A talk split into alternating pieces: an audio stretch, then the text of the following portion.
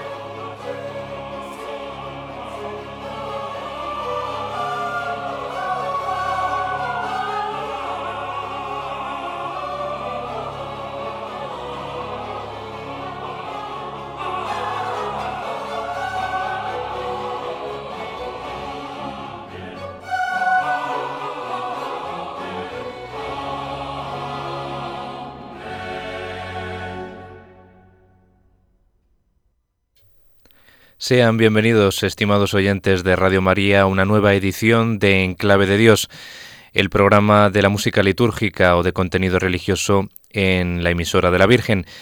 Les saluda cordialmente Germán García Tomás y es un verdadero placer acompañarles de nuevo en este viaje apasionante que hacemos aquí quincenalmente en la sintonía de Radio María por la historia de la música sacra, un programa en el que convocamos y reunimos a las composiciones clásicas religiosas escritas especialmente entre los siglos XVI y XX.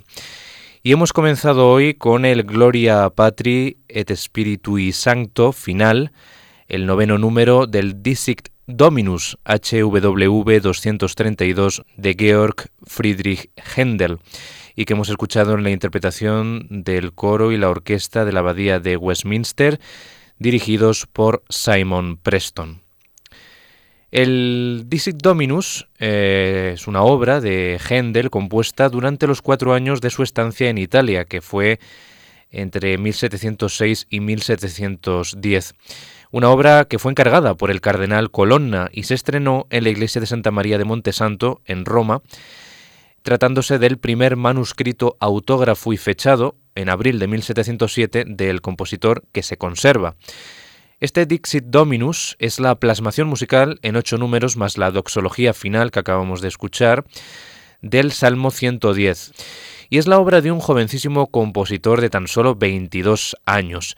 En esta obra de juventud afloran ya rasgos que serán propios del compositor, como el rico acompañamiento instrumental, el virtuosismo de las partes vocales o la belleza e inspiración melódicas. Esta obra demuestra una amplia asimilación del estilo italiano que en la época en que fue escrito coexiste con la tradición musical alemana, como lo demuestra especialmente esta gran fuga final, Gloria Patri, con la que hemos comenzado esta nueva edición de Enclave de Dios, la número 17, en Radio María. Y precisamente la Santísima Trinidad, con este Gloria Patri et Filio et Spiritui Santo que nos cantaba el coro en este Dixit Dominus, este Salmo 110 de Händel, pues será la auténtica protagonista de este y el siguiente programas de Enclave de Dios. Ya saben ustedes que el domingo de la Santísima Trinidad tiene lugar el domingo después de la fiesta de Pentecostés y que esta fiesta comenzó a celebrarse hacia el año 1000 de nuestra era y fueron los monjes los que asignaron el domingo después de Pentecostés para su celebración. El domingo de la Santísima Trinidad, así, fue instituido relativamente tarde, pero fue precedido por siglos de devoción al misterio que celebra. Y nosotros en este primer programa dedicado a la Santísima Trinidad, vamos a tener, a convocar a una obra del compositor italiano Alessandro Scarlatti, que vivió entre 1660 y 1725. Estamos haciendo referencia a un oratorio que estrenó en Nápoles en 1715 y que se titula de esa manera, La Santísima Trinidad. Un oratorio escrito para cinco solistas, cuerdas y bajo continuo, con libreto de autor desconocido que, como decimos, estrenó en Nápoles en el mes de mayo, presumiblemente en la fiesta del Domingo de la Santísima Trinidad del año 1715. Se trata de un oratorio alegórico basado en un tema teológico y no en ningún pasaje del Antiguo Testamento, curiosamente, o la vida de ningún santo. Por lo tanto, no estamos ante una obra, digamos, eh, que sigue textos litúrgicos, sino una obra, digamos, teatralizada. El libreto enfrenta cinco personajes alegóricos, como son la fe, el amor divino, la teología, la incredulidad o falta de fe y el tiempo, en una discusión teológica sobre la naturaleza de la Santísima Trinidad. Por lo tanto, estos cinco personajes alegóricos discuten entre sí sobre los misterios de la Santísima Trinidad, de la triple personalidad del misterio al libreto anónimo, carente de interés musical, la verdad es que el libreto era auténticamente una disquisición pues muy compleja y, muy aburrida en la época, pues a ese libreto, carente de interés, Scarlatti le supo sacar buen partido, poniéndole una música de gran calidad en un estilo básicamente operístico. Pese a estar escrito solo para cuerdas y continuo, los efectivos ya estamos viendo que son muy, muy modestos, muy escasos, pues sin embargo, esta obra de Alessandro Scarlatti ofrece una grandísima variedad, incluyendo varios duetos, un quinteto final y varias arias escritas para instrumentos concertantes solistas, como los violines, la viola o los violonchelos. Hay que decir que la Santísima Trinidad fue uno de los últimos oratorios que compuso Scarlatti de los alrededor de 40, ni más ni menos, que escribió durante su vida. Hay que decir que Scarlatti fue un músico que escribió en todos los géneros, en la música sacra, en la música instrumental y en la música operística. Hacia mayo de ese año 1715, su carrera lo había llevado a Roma, Nápoles, Venecia y Toscana, y en 1708 regresaría a Nápoles, permaneciendo allí el resto de su vida y de su carrera musical. De hecho, la mayoría de los oratorios de Scarlatti fueron escritos para Roma. El género se había originado allí y siguió floreciendo, alimentado por el hecho de que los papas se oponían a la ópera como género en sí mismo. De hecho, muchos oratorios tenían una estructura dramática como, la operística y eran considerados como auténticas óperas sagradas. Este es el caso de la obra que nos ocupa hoy aquí en Enclave de Dios. Los esfuerzos anteriores de Scarlatti en este género habían sido principalmente plasmaciones dramáticas de temas del Antiguo Testamento como Judith o Caín o paráfrasis del Nuevo Testamento.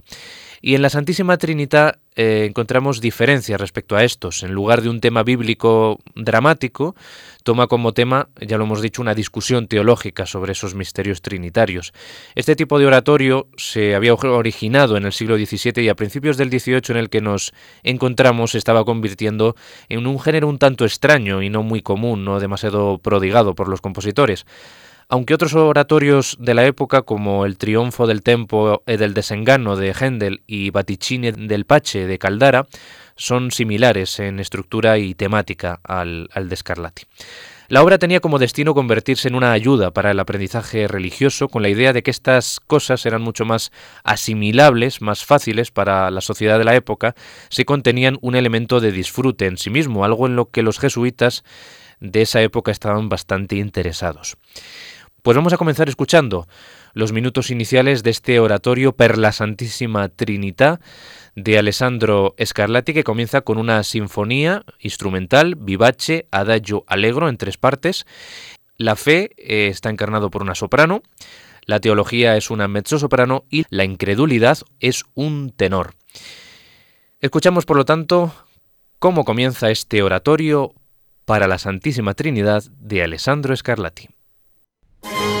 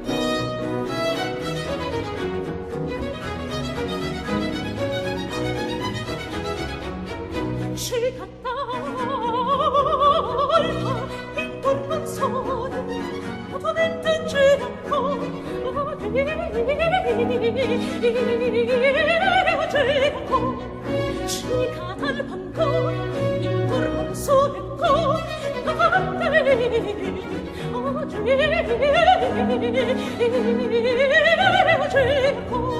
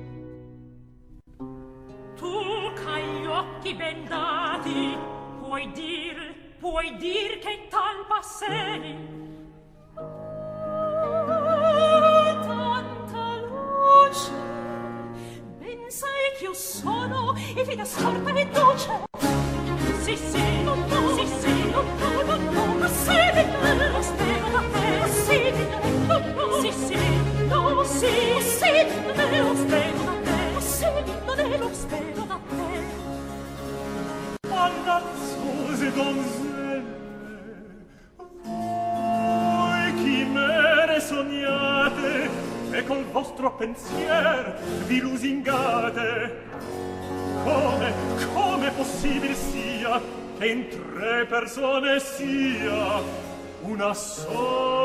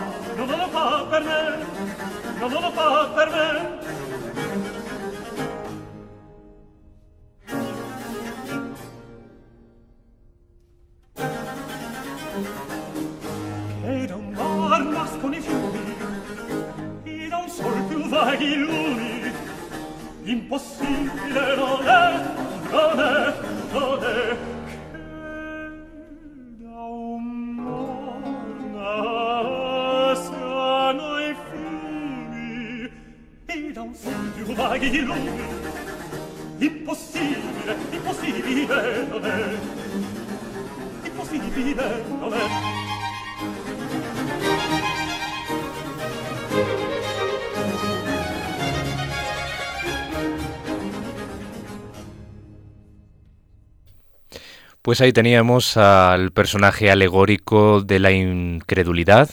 En este aria queda un mar nascano y fiumi de este oratorio La Santísima Trinidad de Alessandro Scarlatti, pues planteándose su incredulidad, valga la redundancia, eh, acerca de la personificación en tres entidades del el misterio de la Santísima Trinidad. Se preguntaba en el recitativo anterior eh, cómo era que entre tres personas se constituya una sola naturaleza, ¿no? Pues ese es básicamente el tema de este oratorio, esas disquisiciones, esos debates sobre la naturaleza de la Santísima Trinidad que en la época era mm, concebido como acicate para eh, evangelizar por parte de la Iglesia al pueblo. Pues a través de una obra musical teatralizada, como es el caso, pues se conseguía que el pueblo pues conociera estos eh, misterios teológicos. Eh, les he dicho antes que el libreto, la verdad es que no, no, no, tiene mucho interés, el libreto anónimo de este oratorio, musicado de manera prodigiosa por el compositor siciliano Alessandro Scarlatti, y la música es todo lo contrario, pues ya lo estamos diciendo, Scarlatti parece haber utilizado todos sus encantos para dilucidar el texto, ese texto tan arduo, tan, tan mm, eh, espeso, y el resultado es un trabajo encantador y envolvente de principio a fin. Como les dije antes, eh, utiliza el compositor eh, efectivos muy pequeños para conseguir todo esto. Cinco solistas acompañados por cuerdas y bajo continuo que cantan arias y recitativos, que son las partes en las que ustedes escuchan a los personajes dialogar entre sí, como eh, recitando eh, el texto con el acompañamiento del bajo continuo, y también se incluye algún que otro dúo ocasional y el quinteto final de la obra. En términos de texturas musicales, Scarlatti introduce elementos del concerto grosso de Corelli para proporcionar una gran variedad. Son esas partes en las que ustedes escuchan a la orquesta tocar sola, como pequeños conjuntos instrumentales que, hacen pues, más variedad al conjunto de la obra, ¿no? O sea, se alternan recitativos y arias y dúos y también la orquesta pues de vez en cuando tiene pequeños ritornelos, que es cuando está sola, pues así en estilo concierto grosso que había instituido eh, a comienzos del siglo XVIII en Italia el compositor Arcangelo Corelli a través de sus maravillosos concerti grossi. El oratorio se divide en dos partes, no se lo había dicho antes, y se habría insertado un sermón por parte del sacerdote entre cada una de ellas. El estilo musical, como ustedes han comprobado, es netamente operístico, o sea, esto no tiene eh, mucha diferencia con la estructura de una ópera de Scarlatti o de Vivaldi en, esta época, ¿no? Y los cantantes originales habrían encontrado arias de Scarlatti no muy eh, diferentes, no muy disímiles a las de sus óperas.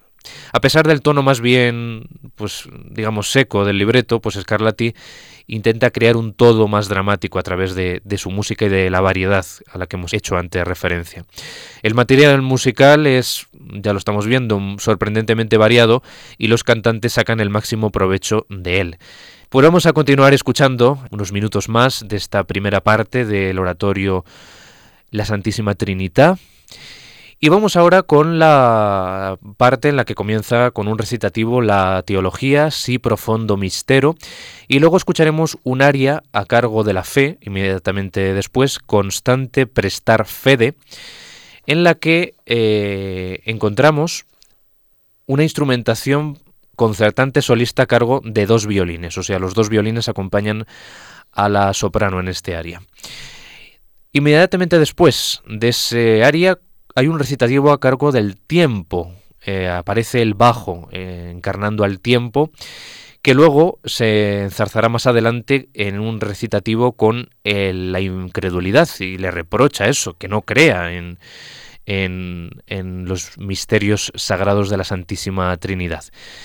Y vamos a concluir esta nueva audición de este oratorio con un área debida al tiempo, que si a tiempo ancor nos hay.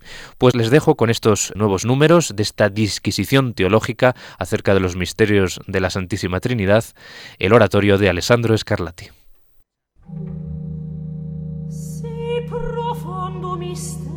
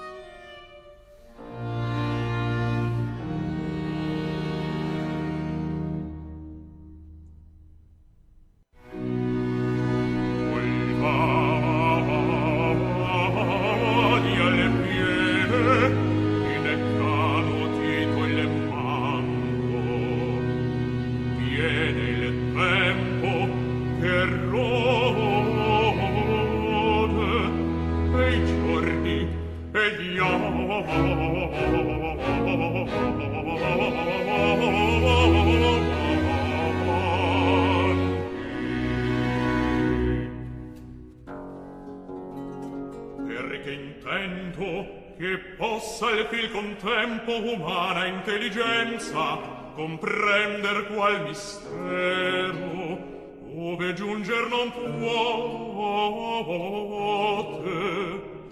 umam pensiero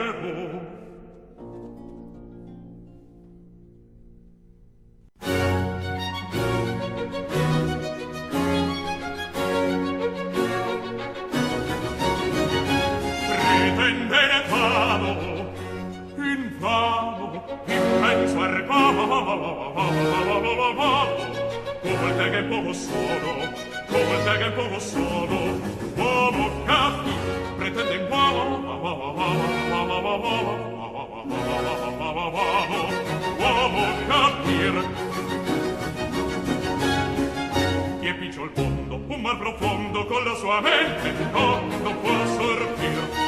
O mar profondo e picciol con la sua mente no, non può sortir. No, no, no.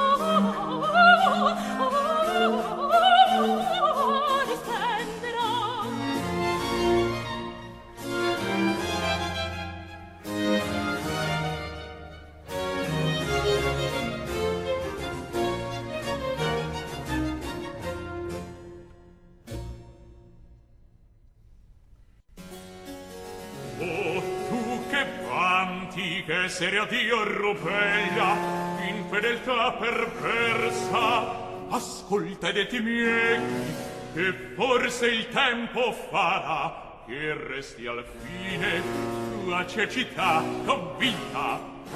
Non sarà mai che vinta dai detti tuoi fallaci, l'infedeltà si scorga. Ascolta, ascolta e taci,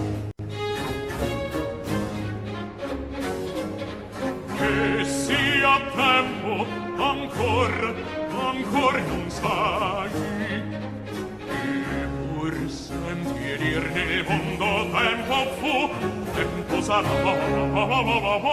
tempo sarà ancor non sai ancor non sai che sia tempo. Pur senti dir nel mondo tempo fu tempo sarà tempo sarà. Come tu vuoi tuo dir potrai che un mistero si profondo perché ignoto non si dà. Come puoi tuo dir potrai che un mistero si profondo perché ignoto non si dà non si dà. sia tempo ancor ancor non sai. Che pur sembri dir nel mondo tempo fu tempo sarà ma ma ma ma ma tempo sarà ancor non sai ancor non sai che sia tempo. Che pur sembri dir nel mondo tempo fu tempo sarà ma ma ma ma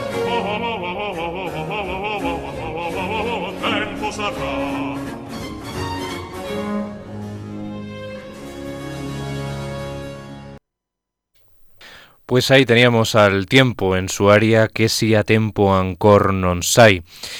Y bien, espero que estén disfrutando igual que un servidor lo está de esta increíble variedad compositiva, entretenidísima música de Alessandro Scarlatti, mm, musicando un libreto realmente mediocre que, pues, pues que se basa en disquisiciones ideológicas eh, sin mucha inspiración, pero que la música lo salva de manera excepcional. Escuchando esta obra, uno podría pensar que la trama eh, gira en torno a una historia de amor, porque mm, la verdad es que todo es muy típico de la época, ¿no? Parece que, que esta música recrea todo eso. Pero, pero no, eh, realmente es, es un, un, debate teológico que están manteniendo cinco personajes alegóricos, que era algo también muy del gusto de la época, lo de apelar a los personajes alegóricos. Y bien, pues vamos a ir terminando este programa con eh, la última tanda de números que llevan hasta el final de esta primera parte del oratorio La Santísima Trinidad oratorio dedicado a la Santísima Trinidad de Alessandro Scarlatti, ahora con eh, la parte que comienza la incredulidad con su recitativo Ever quanto me sponi y su aria L'Eterno Padre, haciendo alusión a Dios.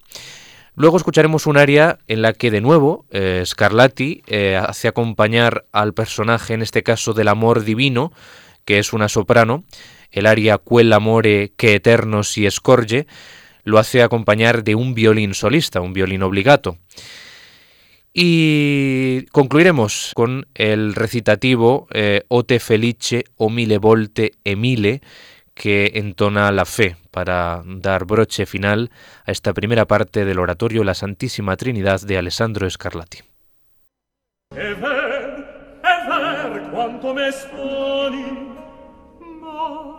più forte ragion vo che tu intenda. Ferma ferma mio i tuoi pensieri attenti che a vincerti m'accingo in questi accenti.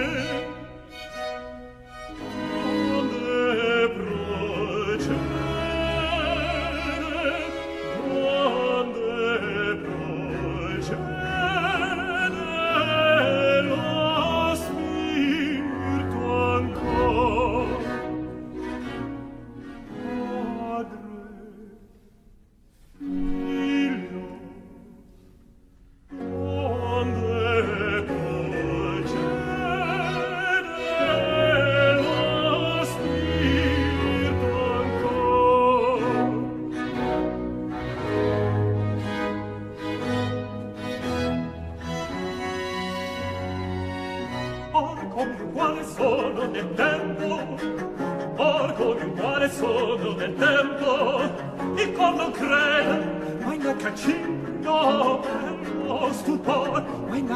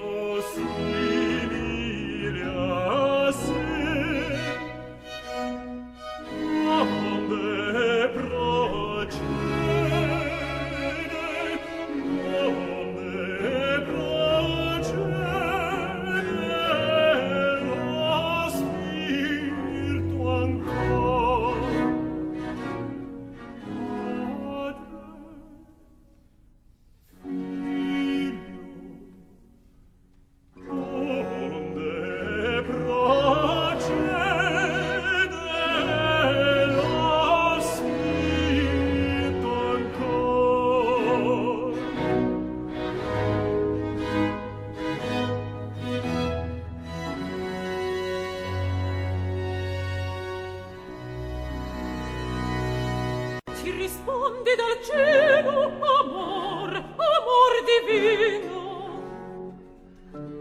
Qual trovi fu necessità che il padre quando col figlio e di natura stessa debba di tempo superare il figlio? Con maturo consiglio pensa ben fra te stessa, con me fa bella pace, mi sorranda altro senso i pensier tuoi.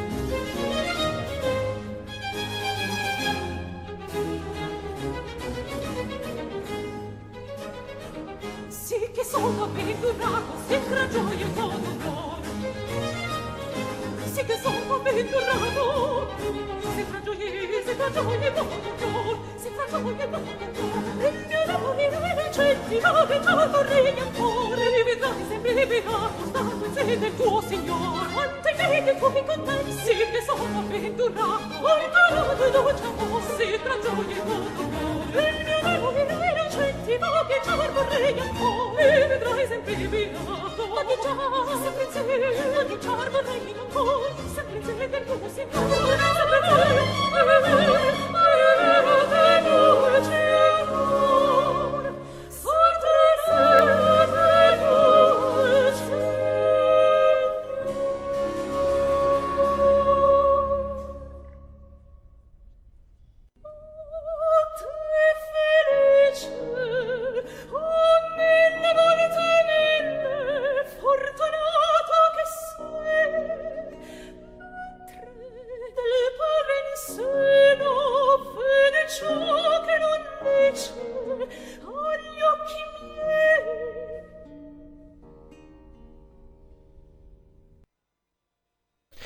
Pues de esta manera concluye la primera parte del oratorio La Santísima Trinidad de Alessandro Scarlatti, partitura del año 1715, este recitativo de la fe, o te felicio mille volte Emilia, después de que cantase con el amor divino el dueto Quanto invidio y tuoi contenti.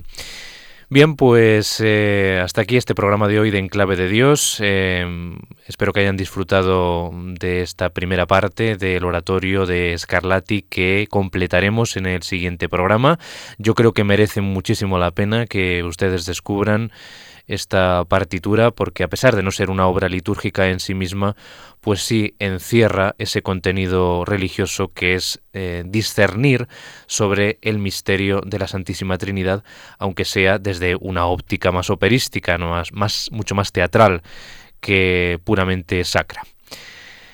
Hemos escuchado la interpretación de la soprano Roberta Invernizzi como La Fe la soprano Begonique Jean como El amor divino, la mezzosoprano Vivica Genot como La teología, el tenor Paul Agnew daba vida a la incredulidad o a la falta de fe, y el bajo Roberto Abondanza era El tiempo.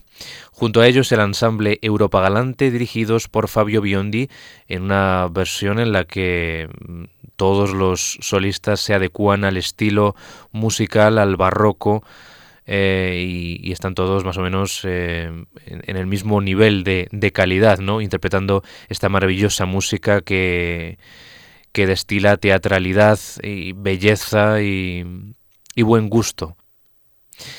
Les emplazo hasta dentro de 15 días en este programa de la música sacra en la sintonía de Radio María y antes de despedirme, les animo encarecidamente a que nos escriban al correo electrónico del programa en clave de Dios radiomaria.es. Hasta una próxima ocasión y que sean muy felices. Saludos cordiales.